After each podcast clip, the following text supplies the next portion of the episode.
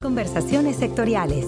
Oportunidades, innovaciones, mejores prácticas, casos de éxito e información relevante para mejorar el desarrollo del sector en la voz de sus protagonistas. Durante la pasada Expo Agroalimentaria 2017 en Irapuato, tuvimos la oportunidad de platicar dentro del pabellón financiero instalado por FIRA con uno de nuestros principales socios de negocio, no solamente en la región de Guanajuato, sino también a nivel nacional, que es Banco del Bajío. Y en esta ocasión presentamos a ustedes la entrevista que llevamos a cabo con Rodrigo Tercero, coordinador PYME de Banco del Bajío en la zona de Irapuato. Rodrigo, bienvenido a Conversaciones Sectoriales. Muchas gracias.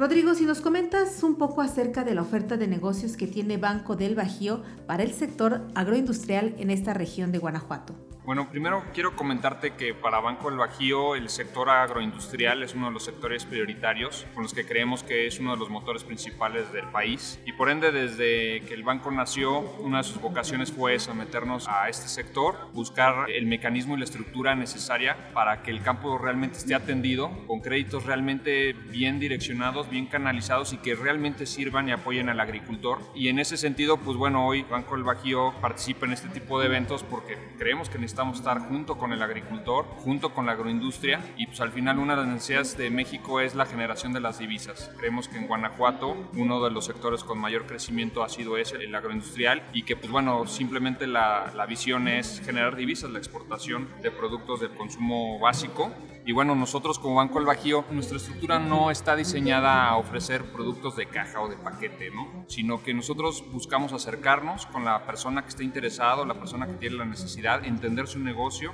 saber a qué se dedica, por cuánto tiempo se ha dedicado a esto, cuál es la intención de todo lo que está haciendo y a partir de eso ir amoldando o estructurando un financiamiento de acuerdo a esa necesidad específica eh, en torno a las garantías que puede ofrecer, en torno al plazo que es requerido y en base a ese análisis nosotros ya determinamos las tasas que podríamos estar otorgando. Creemos que nuestros clientes una de las cosas que más han valorado es eso precisamente, que los entendemos, los apoyamos y los cuidamos.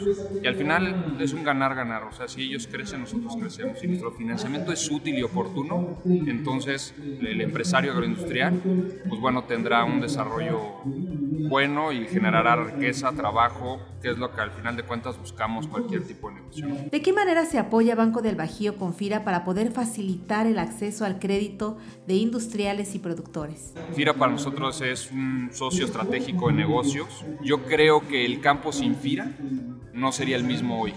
Y evidentemente hoy si le preguntamos a FIRA yo estoy convencido que dirían sin Banco del Bajío el desarrollo de por lo menos el estado de Guanajuato y seguramente otros estados no sería el mismo. Entonces nosotros vamos siempre de la mano con ellos. Al final la naturaleza de ellos es acercar recursos del gobierno para apoyar al campo y creemos nosotros que nuestro trabajo como banco de primer piso es ayudarlos a estructurar el financiamiento adecuado, vigilarlo, cuidarlo y que esos recursos que el gobierno está poniendo, que los fondos que ellos administran sean bien aplicados. Entonces, nosotros vamos, ellos nos cuidan en ese ir y nosotros los cuidamos ya una vez que está aplicado el financiamiento. Entonces, la verdad es que ha una mancuerna muy interesante y Banco del Bajío siempre ha estado convencido de trabajar con FIRA e ir juntos y lo vemos por mucho tiempo más. ¿Cuál sería el producto clave que identificas eh, por parte de Banco del Bajío, un producto que diferencia al banco entre la oferta de crédito de otros bancos? Pues simplemente por el hecho de acercarse y antes de ofrecer algo que entendemos a nuestro cliente. Yo creo que es el diferencial, entender al cliente. O sea, antes de ir a aventar un producto de caja, un crédito personal como solución inmediata, una tarjeta de crédito como solución inmediata, eso puede resolverle en ese momento el financiamiento o la necesidad urgente al productor, en este caso que estamos viendo el agroindustrial, ¿no? Pero inmediatamente en un corto plazo lo mete en un problema porque su ciclo de generación de riqueza pues no está empatado con ese tipo de productos. Entonces nuestro diferencial es entenderte y darte la solución que necesitas para no meterte en un problema y que el financiamiento sirva para generar riqueza, no para emproblemar. Que eso es lo que a veces muchos agricultores piensan, no voy al banco porque las veces que he ido me he problemado. Y no es culpa del financiamiento, no es culpa del agricultor, es culpa del mal asesoramiento. Al final las instituciones las hacemos personas y en este banco la persona es lo más importante.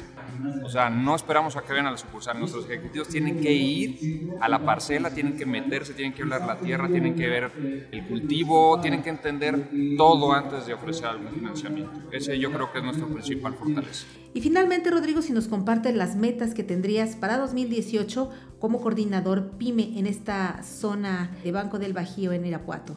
Recientemente el banco colocó capital en bolsa. Esto nos ha exigido que seamos más agresivos en nuestra búsqueda de incrementar la participación en el mercado. Hoy estamos dentro de los ocho principales bancos a nivel nacional. Debemos de ir y no frenarnos solo en la meta, sino ir buscar el mercado y colocar lo que demanda el mercado de manera inteligente, prudente y pues que lo que hagamos genere, insisto, riqueza, que sea una solución.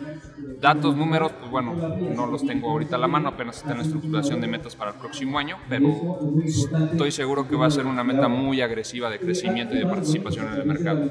Rodrigo, muchas gracias por participar en esta emisión del podcast de FIRA. Gracias a ti por el tiempo. Y para todos ustedes les recordamos que pueden hacernos llegar sus comentarios y sugerencias a la cuenta de correo enlace